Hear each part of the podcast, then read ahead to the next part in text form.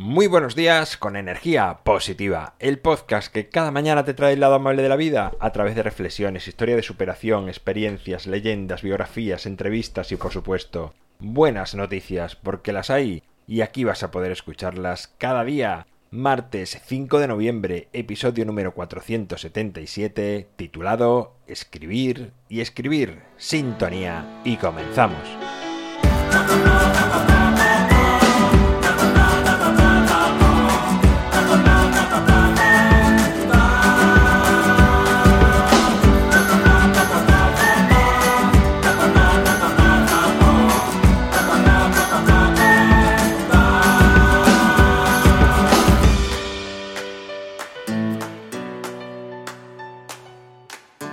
Muy buenos días, aquí estamos de nuevo un martes más con energía positiva. En mi opinión, el hecho de escribir es uno de los ejercicios más sanos que podemos realizar. A mí personalmente me relaja, me libera, me hace sentir que floto. Es una especie de diálogo conmigo mismo que me permite conocerme mejor y a la vez compartir mi mundo interior con el mundo exterior. Y no entiendo por qué en algunos colegios se impone como castigo. Esto de escribe cien veces tal palabra o tal frase. Lo mismo es bueno, no lo sé. Pero que un acto tan noble y bello como el de escribir pueda ocupar el espacio de castigo me parece cuanto menos extraño y para darle vueltas y planteárselo.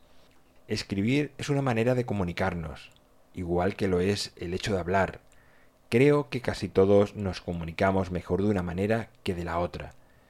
Bueno, quizás no mejor, pero sí que es verdad que nos gusta usar más una que otra forma, digamos que nos sentimos más cómodo.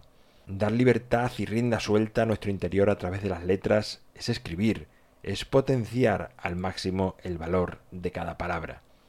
Es verdad que el podcast es hablar y hablar, pero siempre me ha parecido que el escribir es más reflexivo y más lento y permite releer y modificar aquello que no ha quedado bien. Cosa que hablando no se puede hacer. Lo que uno dice, ahí queda. Por eso, y como decía antes, aunque sé que el podcast es hablar y hablar, me gusta siempre preparar y escribir cada episodio, al menos hacer un boceto con las ideas claves que quiero transmitir que me permita hacer de este espacio un lugar más reflexivo y con ideas maduradas. Hay personas que dominan el arte de la dialéctica de manera asombrosa, pero aun estos son traicionados en ocasiones por algún error. Los escritores también se confunden, casi seguro que más que los oradores, pero antes de publicar han tenido tiempo de revisar aquello que han plasmado en papel y a la vez conocerse mejor. Creo que con la cantidad de podcasts que llevamos, alguna vez que otra, seguro, te habré hablado lo bueno y positivo que es escribir para mejorar personalmente. Muchas veces hasta para recolocar ideas. Lo recomiendo. También es muy beneficioso cuando nos encontramos mal anímicamente. Escribir y escribir, dejar salir todo aquello que está dentro. Y si te encuentras en un momento así, hazlo sin dudarlo. No solo te puede servir como desahogo, sino para leerte después y ver tu interior desde otro punto de vista. Muchas de las grandes obras literarias de la historia se han creado en momentos casi depresivos de sus autores, donde no se han contenido y han dejado salir todo su roto y destrozado interior, y esto ha dado lugar a obras de gran profundidad y sensibilidad.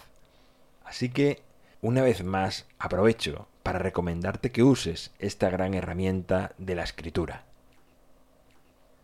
Bueno, pues ahí queda la reflexión de hoy, esta reflexión que te anima a escribir.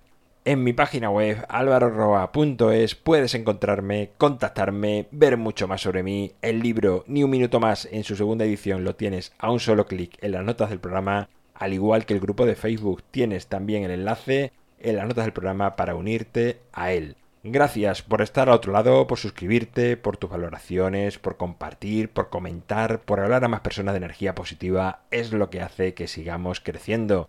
Nos encontramos mañana miércoles, día de leyenda y como siempre, ya sabes, disfruta, sea amable con los demás y sonríe. ¡Feliz martes!